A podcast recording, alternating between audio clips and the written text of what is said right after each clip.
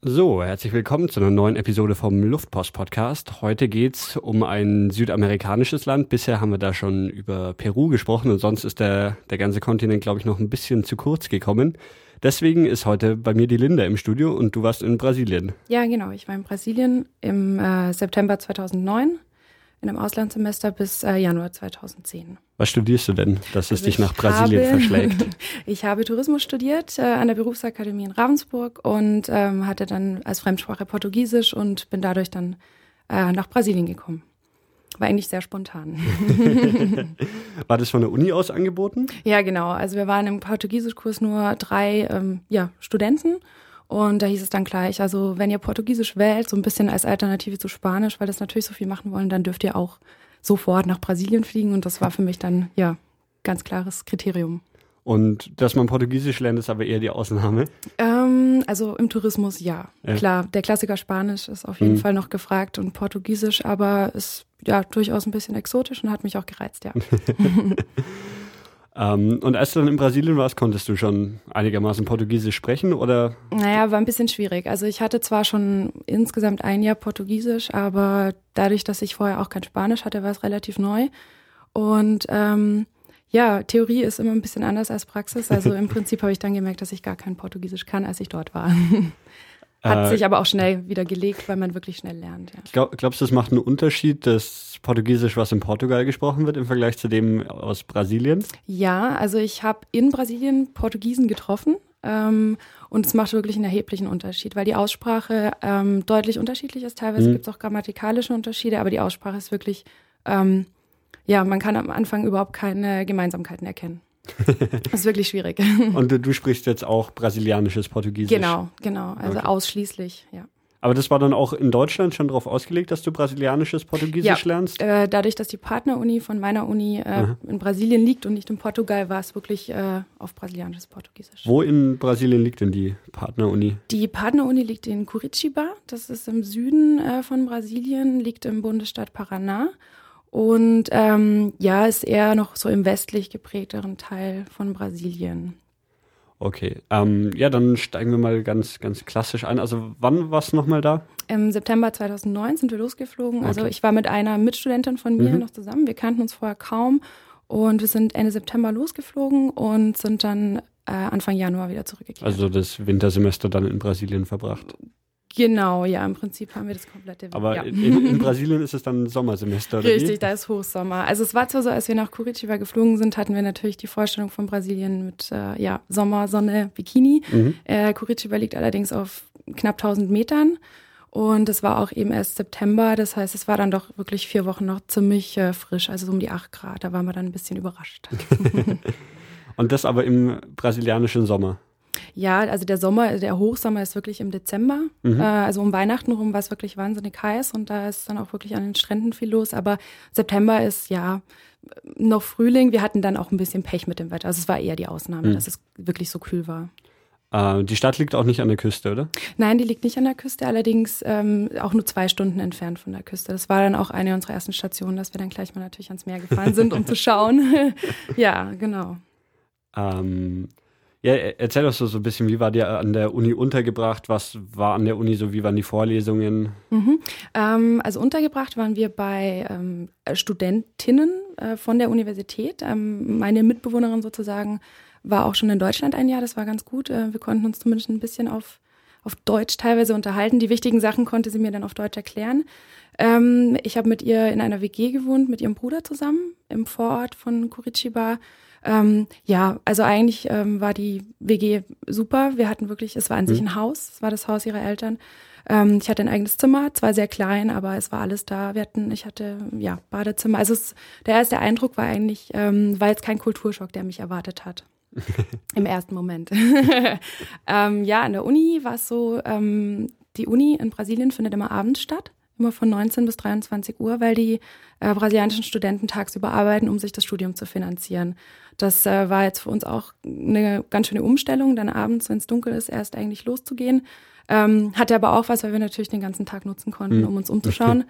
Und ähm, ja, an der Uni haben wir dann ähm, drei Fächer nur belegt. Das heißt, wir hatten dann maximal von 19 bis 22 Uhr Vorlesungen, die aber auch nur so sporadisch stattgefunden haben. Also es kam durchaus mehrmals die Woche vor, dass es einfach dann ausfiel, was man aber erst gemerkt hat, als man dann dort war. warum fällt da so viel aus? Das erfährt man dann meistens auch gar nicht. Es, am Anfang war es ungewohnt. Ähm, es ist einfach so, dass sie kein so ein gutes Infosystem, wie wir jetzt hm. teilweise an den Unis in Deutschland haben, dass man seine Stundenpläne online anschauen kann. Also es läuft noch alles ein bisschen ähm, ja mehr auf Papier ab und ähm, ja, also man wird einfach nicht vorher so arg informiert. Vielleicht haben wir es auch verpasst oder verpennt, weil wir natürlich die Sprache nicht so gut können. Hm. Und ähm, ja, aber ich meine, wie es halt in der Schule auch schön ist, wenn man dann unverhofft frei hat, war dann auch immer in Ordnung. Waren die Vorlesungen dann alle auf Portugiesisch? Ja, komplett. Also die Universität ist auch eine staatliche Universität, eine sehr gute.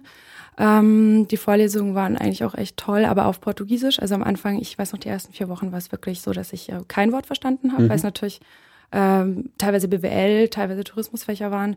Ähm, es war aber in Ordnung, weil uns alle echt toll geholfen haben. Es waren ein paar dabei, die auch Deutsch sprachen. Also ihr, ihr wart mit ganz normalen Portugiesen in, in der Vorlesung. Es war nicht speziell jetzt für Leute, die da im Austauschsemester da waren? Nein, gar nicht. Also wir haben auch ähm, am Anfang mal geschaut, ob es noch andere Austauschstudenten gibt. Haben wir da nicht mhm. erfahren. Es war wohl relativ selten, dass äh, auch Deutsche kommen. Ähm, wir hatten allerdings parallel noch einen Portugiesischkurs. Dort haben wir dann auch eigentlich nur internationale äh, mhm. Studenten auch getroffen, ja. Äh, wie groß ist denn diese Stadt? Die Stadt hat ungefähr hm, zwei Millionen Einwohner, also relativ klein für Brasilien. Ähm, ist auch sehr grün, sehr westlich geprägt. Also es war wirklich, ich sag mal, ein guter Einstieg so nach Brasilien, um sich so langsam an die andere Kultur zu gewöhnen, ja. Also zwei Millionen Einwohner und relativ klein, sagst ja, du. genau. Also man lernt auch einfach die Dimensionen ein bisschen anders einzuschätzen. Entfernung, Größe, Menschenmassen äh, bekommen ja eine ganz andere äh, Relativität da ähm, zwei Stunden von der Küste entfernt, mhm. äh, hast du gesagt. Ist es dann so, dass, also weil du meintest, dass auch die, die Entfernungen ganz andere sind, als man sie jetzt aus Deutschland gewöhnt ist, ähm, war es dann auch so die Stadt und außenrum nichts und bis zur nächsten großen Stadt ist es dann richtig weit oder? Ja, also in Curitiba war es noch so, dass das Gebiet eigentlich relativ dicht besiedelt ist. Es ist ein kleiner Bundesstaat, allerdings ähm, es ist schon ein ganz anderes Gefühl, als wenn man jetzt in Deutschland aus einer Stadt raus wird oder in Europa. Man hat ein, man ist ganz schnell ähm, von der Mega-Metropole wirklich im, im Dschungel, also wirklich mhm. im Dschungel, den man auch wirklich so empfindet. Und ähm, ja, da ändert sich dann auch eben die, die geografischen Verhältnisse oder die Vegetation, aber auch ähm, ja die Einwohner, wie sie leben.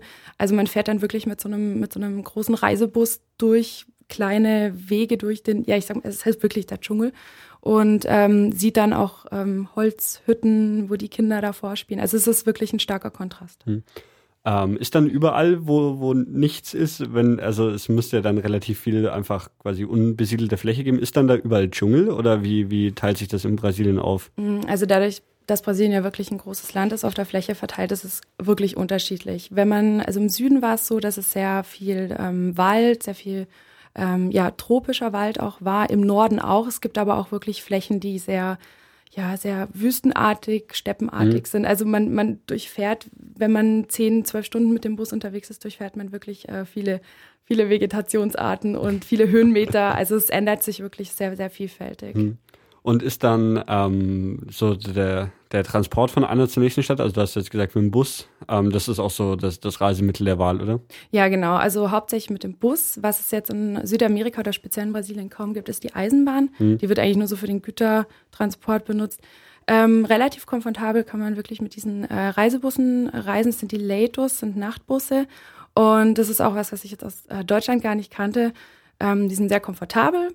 Man hat auch ähm, teilweise richtige Betten drin. Das heißt, es fahren nur wenige Menschen mit und mhm. jeder hat für sich ziemlich großen Platz. Man kann äh, entweder, also mindestens seinen Sitz immer umklappen und hat ähm, auch eine Decke dabei und im besten Fall hatten wir dann wirklich auch ein Bett für mhm, uns. Mhm, okay. Und das, äh, da lässt sich dann ganz gut ähm, auch mal zwölf Stunden fahren. Ähm, die, die Stadt äh, Curitiba hieß mhm. sie, oder? Ja. Ähm, was gibt's so in dieser Stadt? Was, was habt ihr so als erstes erkundet? Was habt ihr angeschaut und was waren so die ersten Eindrücke? Ja, also es ist eigentlich nicht sehr touristisch. Was sehr schön ist, es ist eine sehr grüne Stadt im Verhältnis zu anderen Metropolen in Brasilien. Ähm, es gibt ähm, was sehr bekannt ist, ist der ähm, Oscar Niemeyer, der berühmte Architekt, der auch die Stadt Brasilia entworfen hat. Da gibt's äh, ein großes Museum in äh, Curitiba, was wirklich total interessant ist. Also er hat, das Museum ist gestaltet wie ein großes Auge. Mhm. Und ähm, ja, also er hat wahnsinnig interessante Sachen gemacht. Das war so eines der ersten Sachen, die wir uns angeschaut haben, weil es ein bisschen der Nationalheld von Brasilien. Und das wird einem auch dann immer gesagt. Ähm, ja, es gibt unglaublich viele Parks. Mitten in der Stadt gibt es ein, ein, Zoo, also wirklich mhm. neben dem Finanzviertel zwischen den Wolkenkratzern einen tollen Zoo. Und ähm, ja, da waren wir dann auch in der ersten Woche und haben dann schon gleich gemerkt, so die ganze Vielfalt an der Tierwelt. Es war ein kleiner Zoo, aber man hat dann gleich gemerkt, ähm, was einen so noch erwarten kann. In den ja. nächsten Monaten, ja. Der, Oskar Niemeyer war Oskar der Name. Niemeyer, genau, ja. Ähm, also mir, mir, mir sagt das jetzt nichts. Mhm. Das war ein, ein Architekt. Ein Architekt, genau. Und äh, Brasilia ist ja die Hauptstadt. Mhm. Und das, ähm, er ist dadurch ziemlich bekannt geworden, weil er die ganze Stadt ist geplant. Also die wurde auf dem Reißbrett quasi entworfen. Mhm. In Brasilien selber war ich nicht, weil es ziemlich schwierig ist, da hinzukommen. Aber ähm, es war eine sehr ja, neue Idee, eine Stadt einfach von vornherein zu planen. Das heißt, es ist sehr schachtelartig angelegt und das wurde in Brasilien des Öfteren in Städten angewendet, was einem immer wieder so begegnet. Und ist ein deutscher Architekt oder klingt nur Nein, der Name so? Also es klingt nur der Name so. Ich weiß gar nicht, ob er jetzt deutscher Abstammung ist, aber grundsätzlich, was äh, uns ganz arg überrascht hat, gerade in Curitiba, war es so, dass ähm, wir kaum ähm, wirkliche Brasilianer kennengelernt haben, in dem Sinn, dass sie wirklich schon mehrere Generationen Brasilianer sind. Es gibt viele Einwanderer, ganz viele deutsche Einwanderer, eher schon vor zwei Generationen Italiener und auch Japaner. Also wir waren überrascht in unserer, ähm, ja, in unserem Kurs in der Uni waren wirklich 70 Prozent Japaner. Und es ist uns dann auch mal passiert, dass der Schuster, bei dem wir unseren Schuh hingebracht, unsere Schuhe hingebracht haben, weil sie kaputt waren, dass er dann gesagt hat, ach ja, toll, ähm, meine Tochter kommt, äh, wohnt am Bodensee. Also es waren total skurrile Erfahrungen, die wir da teilweise gemacht haben, wenn wir gesagt haben, wir kommen aus Europa oder aus Deutschland. Mhm. Ähm, deswegen wahrscheinlich, also das, ich vermute, Oskar Niemeyer hatte auch okay. deutsche Wurzeln. Ähm, weißt du, warum das so ist, dass da so viele Einwanderer sind? Weil jetzt, also da, das klingt jetzt für mich erstmal nicht so, so nach einem Land, wo, wo man aus Deutschland als, als erstes auswandern würde, weil es halt ja. noch nicht so hohe Standards hat wahrscheinlich. Also so. die Gründe kenne ich nicht. Es ist hm. jetzt auch nicht so, dass äh, die Leute jetzt in 1950 ausgewandert sind und da jetzt wirklich die erste Generation der Auswanderer lebt, sondern also meine Mitbewohnerin war, ähm, deren Uroma war Italienerin. Mhm. Und die sind ausgewandert. Das ist wirklich schon eine längere Auswanderungsgeschichte. Mhm. Warum? Die Gründe kenne ich jetzt direkt nicht. Aber es fällt schon stark auf. Also es äh, ist auch in, gerade im Süden gibt es eine deutsche Kolonie, Blumenau, wie der Ortsteil von München oder der Stadtteil. Und ähm, dort wird auch das zweitgrößte Oktoberfest nach München gefeiert. Und ähm, wir sind da nicht hingegangen, weil wir dachten, Deutschland brauchen wir jetzt im Brasilien nicht. Aber ähm, ja, es ist sehr bekannt und sehr berühmt. Und dort wird anscheinend wirklich das, äh, ja, die Tradition der Deutschen noch wahnsinnig stark gelebt. Äh, ist das dann jetzt speziell in, in dieser Stadt so? Oder kann, kann man das für ganz Brasilien sagen, dass da so viele Einwanderer leben? Ähm, hauptsächlich im Süden. Also es unterscheidet sich, das Land ähm, ist wirklich extrem unterschiedlich, was Süden und Norden des Landes betrifft. Süden ist eher westlicher geprägt, auch wirtschaftlich schon viel weiter voran und hat eben auch diese vielfältigen Kulturen ähm, speziell auch aus Europa. Der Norden ist dann schon sehr viel stärker auch von der afrikanischen Kultur geprägt. Also man, es lässt sich wirklich so in der Mitte teilen und äh, der Kontrast ist teilweise erst, wenn man in einem komplett anderen Land. Okay. Ja. Ja, dann, ähm, ich weiß nicht, ihr habt sicher viele Reisen unternommen, oder? Ja. Wenn man schon da, ja, äh, dann steigt doch einfach mal ein. Was waren so, so die ersten Ausflüge, die ihr unternommen habt? Genau, also wir waren äh, von Ende September bis Ende November nur an der Universität, weil, ich sag mal, weil wir das Glück hatten, also die Uni war toller, wir hatten das Glück, dass das Semester dann Ende November früher zu Ende war, als wir eigentlich dachten. Mhm. Ähm, und wir haben dann in den vier, fünf Wochen, in denen wir in Curitiba waren, das Wochenende natürlich immer genutzt, um mhm. Ausflüge zu machen. Der erste Ausflug war, wie gesagt, ans Meer nach ähm, Paranagua. Da waren wir auf der Farm ähm, des Stiefvaters meiner Mitbewohnerin. Das war ganz toll. Wir waren wirklich ähm, ja, bei ihrer Familie sozusagen zu Hause. Es war eine Farm, das nennt sich dort Facenda. Und ähm, mit einer riesen Forellenzucht, ähm, mhm. wirklich auch im Nirgendwo. Und dort sind wir dann hingefahren mit dem Bus, zwei Stunden und wurden dort abgeholt. Ähm, ja, das war einfach toll, weil das so unsere erste Erfahrung außerhalb der Stadt war, die dann, also Curitiba war am Anfang doch sehr anstrengend für mhm. uns, mit der, auch mit der fremden Sprache. War dann, ja, wie ein kleiner Kurzurlaub und wir waren total fasziniert. Haben dann auch als tolles Erlebnis gleich ähm, eine Wanderung zu einem Wasserfall gemacht und äh, dort dann drin gebadet. Also es war wirklich äh, ja, so das erste Traumerlebnis in Brasilien. Ist in äh, Curitiba selbst dann auch so ein Verkehrschaos, wie man es oft aus äh, Städten kennt? Ja, also es ist schon ähm, ein anderer Verkehr als bei uns, vor allem auch, weil natürlich, wie man das auch so kennt, es wird sich nicht ganz an die Verkehrsregeln gehalten. ähm, die Straßen sind natürlich auch nicht äh, ganz so gut. Ich musste immer vom, ich habe ein bisschen außerhalb gewohnt und musste dann immer noch die, die Vorstadt mit dem Bus äh, zur Universität fahren. Es war dann ja teilweise eine Stunde, mal eine Viertelstunde, man konnte es nie einschätzen. Mhm. Und aber das richtige Verkehrschaos habe ich eigentlich erst in Sao Paulo erlebt. Ähm, aber so öffentliche Verkehrsmittel zu nutzen ging dann schon einwandfrei, also Busfahren. Das ging sehr gut. Also es gab einen Bus, in den musste ich dann ansteigen. Mhm. Also nachdem ich das dann geschafft hatte, ihn am Bordstein zu bremsen, dass er mich auch mitnimmt, ähm, war das überhaupt kein Problem. Muss, aber, muss man sich die Busse so anhalten? Also die fahren ja, einfach ihre Route und. Ja, und sie fahren sehr schnell an einem vorbei und ähm, man hat am Anfang so ein bisschen Hemmungen, den Arm rauszuhalten, mhm. weil man Angst hat, dass sie einem den Arm einfach abfahren. Aber wenn man das dann zweimal gemacht hat und die kennen einen dann auch, das ist auch ganz nett. Also die Busfahrer sind sind dann auch wirklich toll und nett und kennen einen schon und äh, dann klappt das auch ganz gut. Gibt es denn gar keine festen Bushaltestellen? Doch, die gibt's. Also ich auch im dort, wo ich gewohnt habe, außerhalb gibt es schon feste Bushaltestellen, aber es wird wirklich nur angehalten, wenn wenn man auch zeigt, dass man okay. mit möchte, weil dort ähm, viele viele Linien an einer Haltestelle fahren. Mhm. Aber es gibt viele Haltestellen. Das heißt, ich musste auch nicht weit zu meiner Bushaltestelle laufen. An sich ist das öffentliche Verkehrsnetz in Curitiba extrem gut ausgebaut. Das ist auch, dafür ist die Stadt auch bekannt. Die haben auch in der Innenstadt ähm, so Röhrenhaltestellen.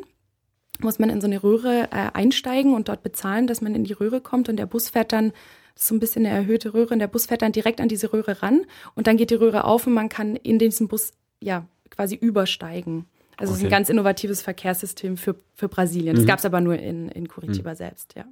Ja, das klingt abgefahren ja, mit diesen war Röhren. Auch, war auch. Also ich, öffentliche Verkehrsmittel sind wirklich äh, super zu benutzen, aber man, ähm, man muss mutig werden, weil äh, einfach die Geschwindigkeit, mit der ein Bus äh, auf einen zufährt, dann doch ja, spektakulär erscheint manchmal. Und die Busse sind dann auch nicht so extrem überfüllt oder sowas? Unterschiedlich. Ähm, ja. Also in meinem äh, Studentenbus war es eigentlich überhaupt kein Problem. Wobei der Bus eh nur fünf Sitzplätze hat und alles andere war zum Stehen. Mhm. Und das geht dann immer, irgendwie passt man dann immer noch rein, ja. Ist es teuer?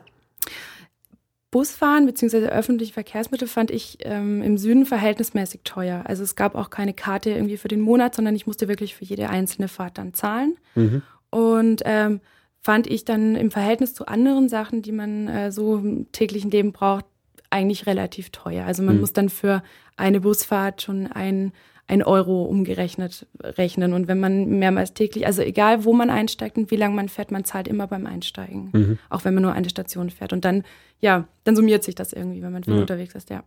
Äh, wie heißt das Geld in Brasilien? Mit was bezahlt man? Also man bezahlt mit dem Real, also mit den Reais. Und ähm, der Umrechnungskurs ist so, also drei Reais sind ein Euro. Okay. Ja. Mhm. Ähm, ja, dann lass uns noch ein bisschen zu dem ersten Ausflug kommen. Ja. Die, es war eine, eine Fischzucht oder gab es noch andere Sachen da? Es gab eigentlich ja fast alles. Also ja? Hunde, Katzen, Ochsen, ähm, aber das Größte war die Forellenzucht. Also es war wirklich ein Riesengelände und alles, was da kein Wald war, waren ähm, Fischbecken. Und ja, das war wohl auch einer der größten Fischlieferanten in der Gegend. Und das dementsprechend war dann auch die Farm. Also ich kann mir nicht vorstellen, dass alle Farmen auch so schön ausgestattet sind. Wir haben dann in einem separaten Haus geschlafen auf der Farm und war dann doch schon sehr komfortabel im Gegen also wir hatten uns da auch was ganz anderes vorgestellt. Es mhm. war dann schon wirklich toll, was wir da hatten, ja. Und das war direkt an der Küste, oder? Das war, also wir sind direkt an die Küste gefahren mit dem Bus und dann sind wir noch mal eine Viertelstunde in den, also ja, wieder Richtung hm. Hinterland gefahren. Aber okay. schon, ja, ziemlich nah. Man hatte auch, man hat es auch gleich am Klima gemerkt. Das ist sehr, ja, sehr viel wärmer und ähm, feuchter war vom Klima. Ähm, wenn, wenn das so eine große Fischzucht ist, gibt es dann, oder sind generell Fische und Meeresfrüchte irgendwie, ein, dann gibt es das oft zu essen? Ja, wobei ähm, im Süden, äh, gerade als, äh, als wir noch an der Uni waren, hat doch das Fleisch auch überwogen. Also dieses so richtig Barbecue, wahnsinniges großes Grillen mit Fleischstücken in Dimensionen, die wir hier gar nicht kennen. Das war, war dort irgendwie ein bisschen äh, häufiger der Fall, eher im, im Norden, als wir dann wirklich nur noch an der Küste entlang waren. Da gab es dann, äh, ja, klar, Meeresfrüchte und Fische mhm. in allen Formen. Ja. Ähm, Gibt es was, was man als brasilianisches Nationalgericht bezeichnen würde? Ja, das gibt's. Das ist, äh, das sind Bohnen. Also Brasilianer essen allgemein sehr viel Bohnen. Und ähm, da kommt dann eine, es ist Reis mit Bohnen und ähm, Fleisch und Wurst. Also ich war sehr überrascht. es ist sehr, sehr ähm, ja, schweres Essen, was sie da, ja. was sie da essen. Und immer Bohnen und Reis in Kombination, was man ja jetzt hier auch nicht so ja. kennt. Und ja, verhältnismäßig wenig Gemüse eigentlich. Ähm, dafür aber umso viel mehr Obst natürlich. Hm. Was ja wahnsinnig tolle Sachen gibt, ja. Ja, was gibt's an Obst alles? Mangos, Bananen? Genau, also klar, Mangos, Bananen, ähm, was wir für uns dann so entdeckt haben, waren Maracujas, mhm. ähm, die wir dann aber im falschen Zustand gegessen haben, nämlich als sie noch äh, sozusagen roh waren oder unreif äh, und furchtbar sauer waren und wir das aber irgendwie ganz lecker fanden, bis uns irgendwann mal jemand gesagt hat äh, oder uns gefragt hat, warum wir das überhaupt machen. Ähm, die muss man irgendwie zwei Wochen liegen lassen, bis sie so klein sind wie Trauben und dann sind die wohl total süß. Mhm. Ähm, ja, das war dann ja, ganz aufschlussreich, als uns das dann auch mal jemand erzählt hat. War, hat aber auch durchaus was, das Erfrischende. Es gibt alles. Also hm, ich, wir waren dann auch auf vielen Märkten, ähm, wo wir die Früchte probiert haben und auch gefragt haben, wie es heißt. Ähm, ich konnte mir das alles nicht merken und es gab kaum eine Frucht, die nicht gut geschmeckt hat. Mhm. Ja, also das ist wirklich toll. Ähm, bei dieser äh, Fischzucht mhm. ähm, habt ihr, war dir sicher auch am Meer, oder? Wenn das schon so nah lag. Ja, also die Fischzucht, wie gesagt, es waren zehn Minuten vom mhm. Hafen entfernt. Wobei jetzt der, das Meer dort, der Hafen, also die Hafenstadt, wo wir hingefahren sind, das war wirklich auch ähm, ja, hauptsächlich für einen Güterhafen. Es war jetzt kein, äh, es waren keine Traumstrände. Mhm. Das wussten wir aber auch von vornherein, dass wir, dass wir da ein bisschen erwarten müssen, bis wir dann in den Norden kommen. Und ähm, Deswegen war das jetzt nicht unser erster Badeausflug, sondern einfach, um auch mal die Eltern und meine Mitbewohnerin kennenzulernen. Mhm. Ja. Äh, und die Baderegion ist dann eher der, der Norden von Brasilien, oder wie? Ja, also es gibt auch noch weiter im Süden, äh, Florianopolis in äh, Santa Catarina, das ist so zwei Stunden noch weiter Richtung Süden, sind auch wahnsinnig tolle Strände. Das war auch ein Ausflug, den wir dann mhm. ähm, ein Wochenende später gemacht haben. Und ähm, da ist es ganz toll, da gibt es ähm, riesengroße Sanddünen und ähm, türkisblaues Meer. Also da haben wir dann schon gleich gemerkt, okay, äh, wir wissen, worauf wir uns äh, freuen können, wenn wir ähm, an der Küste mhm. entlangfahren. Wir waren dort auch Sandborden. Also es war wirklich, ja, traumhaft, wirklich wie aus dem Bilderbuch und auch ähm, gar nicht so sehr touristisch im Sinne von, dass man das Gefühl hat oder dass man die Hotels dort direkt ans Meer baut. In Brasilien gibt es eine Regelung, dass Hotels direkt am Meer in erster Reihe nur ein Stockwerk hochgebaut werden dürfen oder allgemein Gebäude. Und das fällt schon sehr stark auf im Verhältnis zu anderen mhm. Ferienregionen. Und deswegen hat man wirklich teilweise Strände für sich allein, was man glaubt gar nicht mehr zu finden auf der Welt. Äh, ist dann Brasilien touristisch schon richtig erschlossen? Oder gibt es da auch noch viele Regionen, wo man sagt, so hier schaut selten ein Tourist vorbei? Die gibt es durchaus. Die haben wir dann auch gefunden teilweise. Es war toll. Ähm, es gibt aber auch bestimmte Städte oder ähm, Küstenabschnitte, die wirklich extrem touristisch sind und das, wo man dann auch schon sieht, dass es seit mehr als 10, 20 Jahren so ist, dass die Hotels älter sind und dass man auch richtig sieht, dass da schon viele, viele tausende Menschen über den Strand äh, hm gerodet sind sozusagen. Also es gibt, es gibt beides zu finden. Wir haben natürlich trotzdem versucht, uns in den Regionen aufzuhalten, die weniger touristisch waren. Ähm, bei diesem zweiten Ausflug, ihr wart Sandborden, hast du gesagt. Mhm. Äh, direkt am Strand dann. Also ich, ich kenne das so, so von, von irgendwie Berichten aus der Wüste, so aus der Sahara oder sowas, dass man da die Dünen entlang auf so, so einem Sandboard fährt, aber ihr habt das direkt am Strand gemacht. Ja, es war sozusagen eine Düne vor dem Strand. Mhm. gab äh, so sieben, acht Dünen, bis man wirklich zum Strand kam, aber die waren auch so hoch, dass man, wir sind dann dorthin gelaufen und ähm, als wir ankamen, waren wir schon, ja, so müde, weil es wahnsinnig anstrengend natürlich war. Und es war, ja, es war eigentlich direkt am Strand. Das heißt, wir konnten uns nach dem anstrengenden Sandboarden, in, ja, es waren sicher über 35 Grad, ähm, konnten wir uns dann auch direkt im Meer abkühlen. Wie funktioniert dieses Sandboarden? Also man, man schnallt sich sowas wie ein Snowboard einfach an die Füße, oder wie? Ja, wobei das in Brasilien relativ pragmatisch passiert. Es gibt ein Brett und es gibt eine Kerze, mit dem man dieses Brett unten einwachst. Also es war wirklich eine abgebrochene Kerze mhm. und es gibt auch keine Schlaufen für die Füße, sondern es war einfach ein, ich denke, es, ich glaube, es war ein altes Snowboard, aber ohne Schlaufen. Und dann wächst man das und dann steht man drauf und fährt runter. Und es klappt oder es klappt nicht. Wobei das klappt eigentlich ganz gut. Ja? ja, doch. Der Sand ist nicht, da wird man nicht ganz so schnell. Das hat ganz gut funktioniert und auch echt Spaß gemacht, ja. Wie, wie lang kann man dann da fahren? So, so eine Düne runter, sind das doch immer nur so ganz kurze Strecken, oder? Ja, also ich denke, das sind maximal 30 Meter. Ja. Aber es reicht auch, weil man muss ja die Düne auch wieder nach oben laufen und ähm, ja, das reicht dann ja. wirklich. Ähm, das war euer zweiter Ausflug, hast du gesagt. Also genau. ich weiß genau. nicht, ähm, gibt es bei dem ersten von, von der Fischfarm noch was zu erzählen? Sonst machen wir einfach direkt mhm, weiter. Ja, gerne. Ja? ähm, und das waren aber alles nur so Wochenendausflüge, die ihr gemacht habt. Genau, also wir hatten immer Montag bis Freitag Uni und sind dann meistens Freitag über die Nacht auf Samstag dann ähm, zu unserem nächsten Ziel gefahren und sind dort morgens am Samstag angekommen und Sonntag Nacht auf Montag wieder nach Hause. Das heißt, äh, die Nacht dann da schon mal immer im Bus verbracht und ja. da vor Ort, also habt ihr euch dann da irgendwie, also bei der Fischzucht konntet ihr irgendwie bei dem Bekannten schlafen, aber dann bei dem zweiten Ausflug zum Beispiel? Genau, beim zweiten Ausflug ähm, war es so, dass eine aus, äh, eine Freundin aus der Uni, die wir dort kennengelernt haben, die ist mit uns mitgefahren. Wir konnten eine Mitfahrgelegenheit von einem anderen Freund, von meiner Mitbewohnerin nutzen sozusagen. also es geht, wir wurden wirklich toll aufgenommen und mhm. immer klasse unterstützt. Und dort waren wir dann in einer kleinen äh, Pension. Also es gibt auch Hostels, aber meistens ist es günstiger und auch schöner in äh, kleinen Pausadas nennt sich das hat man einfach ein kleines Zimmer mit Klimaanlage und Badezimmer. Und ähm, das war eigentlich so das Beste oder das meiste, wo wir uns aufgehalten haben. Das muss man auch nicht im, im Vorfeld irgendwie reservieren oder so. Da schau, schaut man einfach hin und ja. habt ein Zimmer frei. Wir haben am Anfang immer ähm, ja ganz ähm, vorsichtig vorreserviert, auch mhm. so natürlich als Tourismusstudentin dachten wir, wir müssen das natürlich machen und so und wurden dann aber auch mit der Zeit immer lockerer und haben gemerkt, dass es eigentlich die besseren Preise und die besseren Unterkünfte gibt, wenn man einfach mal ähm, ja am Busbahnhof ähm, die Leute ähm, anspricht oder die sprechen einen selber an, also je nachdem, mhm. wo man ist und dann einfach mal hingeht und anschaut. Das war dann nach dem dritten oder vierten Mal haben wir in, in gar nichts mehr reserviert. Äh, passiert es oft, dass man so gerade an so Busbahnhöfen oder anderen Touristenorten von, von Leuten angelabert wird, die, die einfach auch versuchen teilweise schräges Zeug anzudrehen, oder? Ja, also schräges Zeug weniger. Das war dann äh, teilweise in den großen touristischen Städten schon so. Aber an den Busbahnhöfen oder an den, ähm, an den Fährhäfen war es eigentlich eher so, dass ähm, da ältere Damen standen und äh, ganz normal erzählt haben, was sie haben möchten. Das war auch nicht so richtig touristisch, dass sie Schilder dabei hatten und mhm. Fotos, sondern man hat richtig gemerkt, die, die kommen gerade von, von der Küche oder so und ähm, haben gesehen, da kommt jetzt ein Boot und stellen sich hin und sagen, ja, kommt doch mit. Und man darf sich das auch immer erstmal anschauen. Also es war auch wirklich so, wir hatten eigentlich keine schlechte Erfahrung bei jemandem, mit dem wir mitgegangen sind. Mhm. Ähm, ja, also das war dann der Ausflug so, so in die richtige Bar der Region.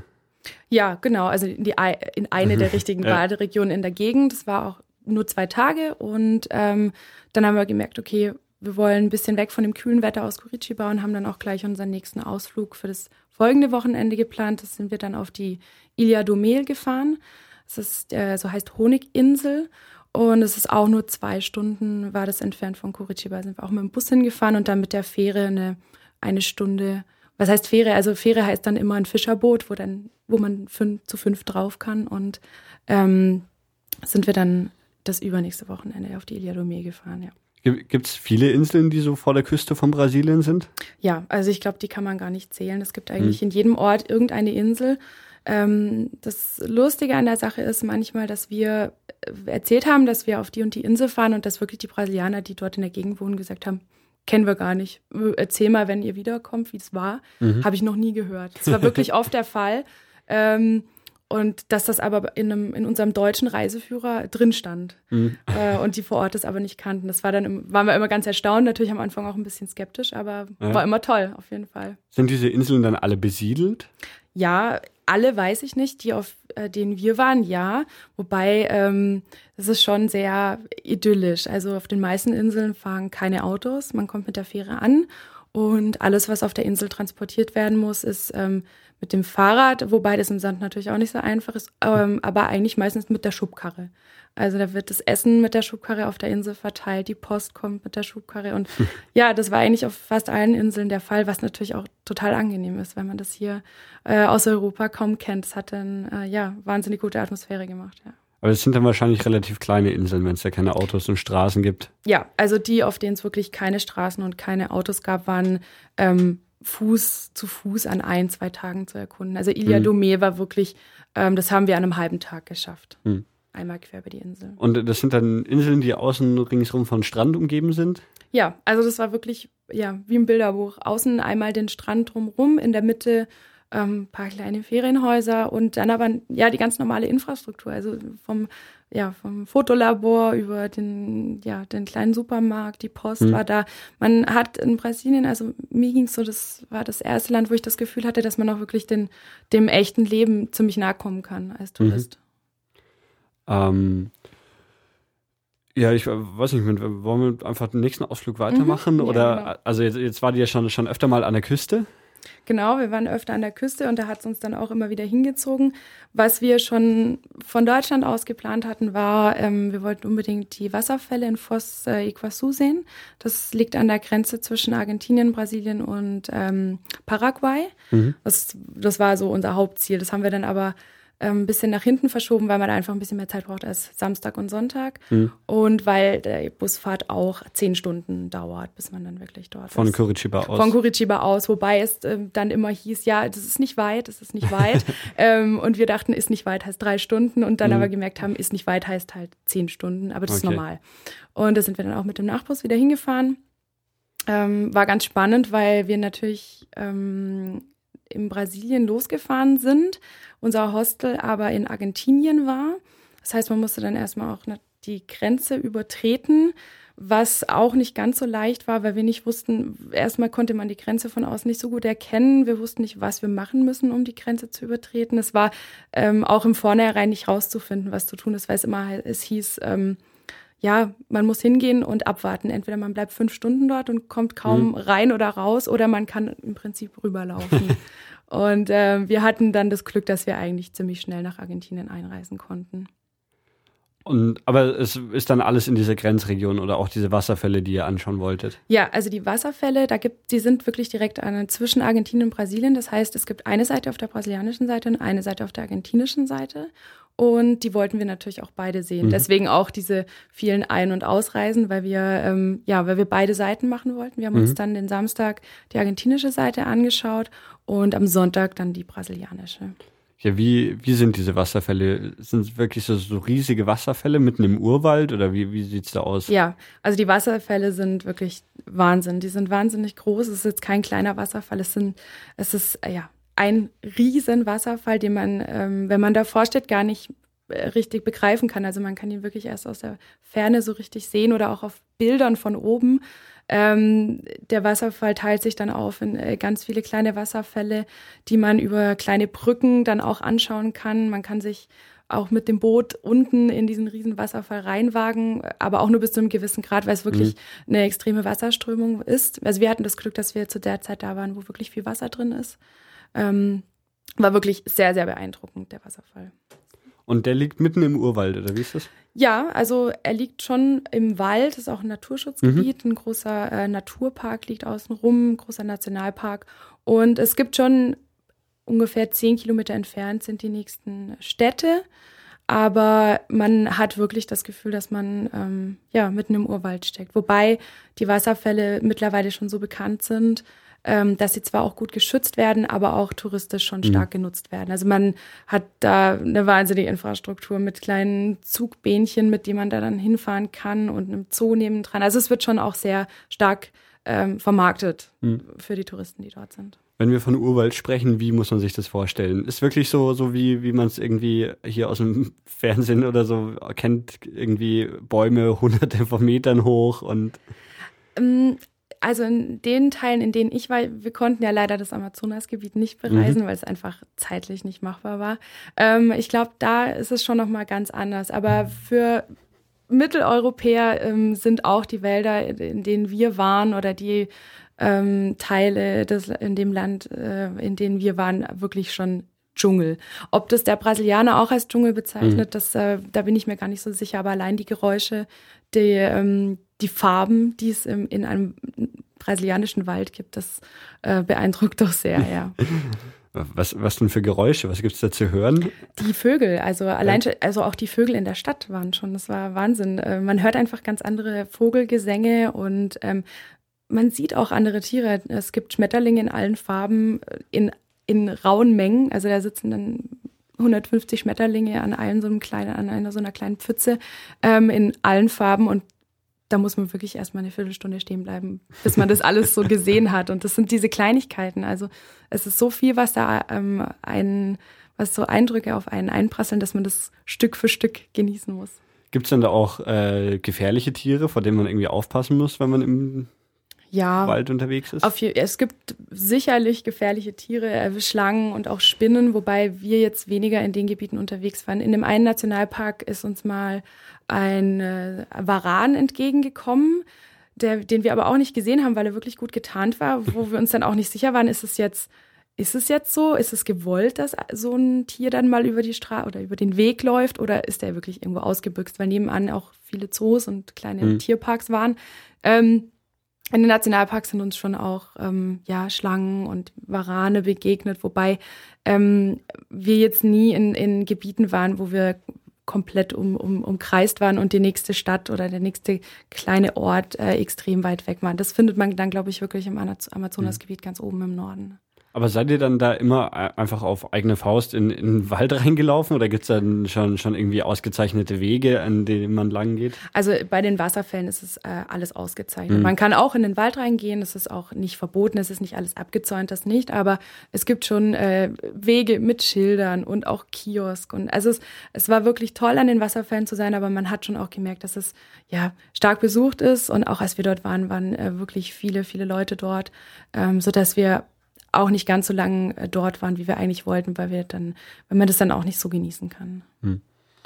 Ähm, ja, was, was waren noch Ausflugsziele oder was? Ausflugsziele waren, ähm, also in Curitiba hatten wir wirklich nur wenig Zeit. Wir waren ähm, knappe fünf Wochen dort. Das waren mhm. dann eigentlich schon so unsere Ausflugsziele. Wir haben am letzten Wochenende dann unsere Abschiedsparty gemacht mit den äh, ja, mit den Freunden, die wir kennengelernt mhm. hatten und auch mit den Eltern. Und dann ging es eigentlich schon richtig los auf unsere, also auf die Zeit, äh, zu der Zeit, wo wir dann nur noch gereist sind. Das war wann Ende November, oder? Ende November, genau. Also da wurde es dann auch wirklich schon richtig warm und man hat gemerkt, mhm. so jetzt ist die perfekte Zeit, um aufzubrechen. Und hat, dann haben wir unsere Prüfung gemacht und ja, sind dann auch gleich, ich glaube, am letzten Tag der Uni dann auch gleich aufgebrochen nachts. Und dann hattet ihr quasi zwei Monate komplett zum Reisen. Ja, Genau, das war unverhofft, weil wir eigentlich dachten, es geht bis Mitte Dezember das mhm. Semester, mhm. war dann aber wohl irgendwie anders. Warum wissen wir auch nicht. aber wir haben dann ähm, ja gleich ähm, unsere Route geplant. Also ihr habt, habt dann im Vorfeld einmal die Route geplant und die dann so abgefahren oder? Wir haben eine Route geplant, auch schon in Deutschland und wir haben auch in Brasilien eine Route geplant, die wir dann aber ähm, bis auf kleine Teile überhaupt nicht eingehalten haben, weil es einfach ganz viele tolle Tipps gab, auch von anderen Reisenden oder von mhm. Menschen, die wir getroffen haben. Und dann haben wir die Pläne immer wieder umgeworfen und sind am Schluss völlig frei und spontan gereist. Ja, wo ging es dann als erstes hin von Curitiba aus? Also unser erster Stopp war ähm, Sao Paulo. Mhm. Da sind wir dann auch mit dem Nachbus hingefahren. Das war nicht weit, es waren sieben Stunden, glaube ich. Und es war so, dass ähm, ja meine Freundin, die mit mir in Brasilien war, hatte über äh, ganz viele äh, Kontakte in Deutschland einen, äh, eine Familie in Sao Paulo ausgemacht, bei der wir für drei Tage bleiben konnten oder vier Tage waren das, glaube ich. Und es waren auch ähm, deutschstämmige Brasilianer. Mhm. Ähm, die haben perfekt Deutsch gesprochen und bei denen konnten wir dann übernachten. Die haben uns dann auch am, ähm, ja, am Busbahnhof abgeholt in Sao Paulo und ähm, dann mit zu sich nach Hause genommen. Äh, Sao Paulo liegt nördlich von Curitiba? Ja, genau. Okay. Genau, also ja, ungefähr, ja, sechs Stunden waren es, glaube mhm. ich. Das war so unser erster Schritt Richtung Norden. Und ähm, da haben wir dann bei der Familie gelebt, wobei es ähm, uns nicht ganz so gefallen hat, weil wir davor unsere Freiheit so gewohnt waren. Und ähm, das Haus, in dem wir dort gewohnt haben, war in einem abgeteilten Bezirk, der auch wirklich hinter dicken Mauern lag, ähm, um sich scheinbar auch vor der Kriminalität in der Stadt zu schützen. Das hatte aber wirklich ein ähm, bisschen ein Gefängnischarakter, der dann nicht ganz so angenehm war. Also da war wirklich der ganze Stadtteil ein, eingemauert. Ja, und was wir dann auch später rausgefunden haben, war, dass es wohl ähm, hauptsächlich deutschstämmige Einwanderer waren, die dort gewohnt haben und sich ja wie so ihr eigenes Viertel ein bisschen gebaut haben und ähm, mit Wächter und ja, also es war wirklich sehr ja im Stil eines Gefängnisses und auch mhm. wir konnten uns da nicht wirklich frei bewegen. Ähm, weil uns auch ständig gesagt wurde, wie furchtbar gefährlich es draußen wäre. Also die Kriminalität ist natürlich schon in Sao Paulo wirklich hoch. Mhm. Aber wir haben dann auch irgendwann das Gefühl bekommen, dass es ja ein bisschen übervorsichtig war, beziehungsweise auf starken Vorurteilen beruht hat, die die Menschen aus dem Viertel der restlichen Welt in Sao Paulo gegenüber hatten. Und äh, oder wie groß ist Sao Paulo? Da ist man jetzt eine, eine richtig, richtig große Stadt, ja, oder? Sao Paulo ist wirklich wahnsinnig groß. Ähm, wir konnten es nicht überblicken. Sao Paulo hat um die 20 Millionen Einwohner. Mhm. Also wirklich wahnsinnig groß. Und auch als wir abgeholt wurden vom Busbahnhof, wir haben ja knappe dreieinhalb Stunden gebraucht für ein, ich glaube, der Weg war nicht länger als fünf Kilometer. Und wir kamen abends um 21 Uhr an. Also der Verkehr war dort wirklich unfassbar. Also ich konnte mhm. mir gar nicht vorstellen, dass man da sich überhaupt normal bewegen will oder kann, ähm, weil man eigentlich seinen, ja, seinen halben Tag im Auto oder auch in der Metro oder irgendwo verbringt. Die Stadt war wirklich ähm, wahnsinnig groß. Wir haben das auch gesehen. Der Sohn der Familie äh, war Anwalt oder ist Anwalt in der Avenida Paulista direkt in Sao Paulo im Finanzzentrum und der hat uns dann gleich am ersten Tag mitgenommen in das Gebäude, in dem er arbeitet.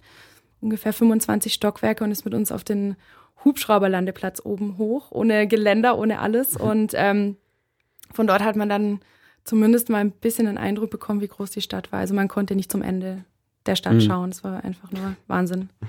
Ähm, also ihr konntet schon einfach, wie ihr wolltet, aus diesem Stadtviertel rein und raus gehen und musstet dann immer aber bei, bei irgendwelchen Wächtern vorbei, oder wie? Ja, also wir, wir hätten das schon können, wenn wir jetzt unbedingt irgendwie, also was heißt, es wurde uns nicht verboten, wir wurden mhm. jetzt nicht eingesperrt, aber ähm, es wurde uns schon ans Herz gelegt, ähm, dass alles mit uns, äh, dass wir alles nur in Begleitung machen. Das heißt, der Sohn mhm. hatte dann auch Zeit, das war auch wirklich toll, er hat sich Zeit mhm. genommen, um uns, um uns auch die Stadt zu zeigen. Und es war auch toll, weil man, glaube ich, in der großen Stadt gar nicht ähm, weiß, was man anschauen mhm. soll, muss. Äh, und es war dann ganz gut, er hat uns tolle Sachen gezeigt. Aber es wurde schon deutlich, dass es eigentlich jetzt nicht so erwünscht ist, dass wir mal sagen, wir fahren jetzt mal raus. Obwohl wir uns das wahrscheinlich, vielleicht war es auch naiv, aber wir hätten uns das wahrscheinlich schon zugetraut, mhm. da auch mal alleine rauszugehen. Mit, mit welcher Art von Kriminalität äh, hätte man denn da rechnen müssen oder was ist? Ist es so, so einfach irgendwie so ein Taschendiebe oder sowas, die wirklich auf Touristen abgerichtet sind? Oder ist es schon so, so richtige hm. große Kriminalität mit irgendwie also, Überfällen und Geiselnahmen oder was ja, weiß ich. Mit Taschendieben muss man ständig rechnen, mhm. überall. Also auch die, die Brasilianer ähm, rechnen damit ständig. Man hat ein ganz anderes Verhalten auch irgendwann angenommen, dass man die Tasche einfach ähm, immer mehr im Auge hatte oder auch in der Hand eher.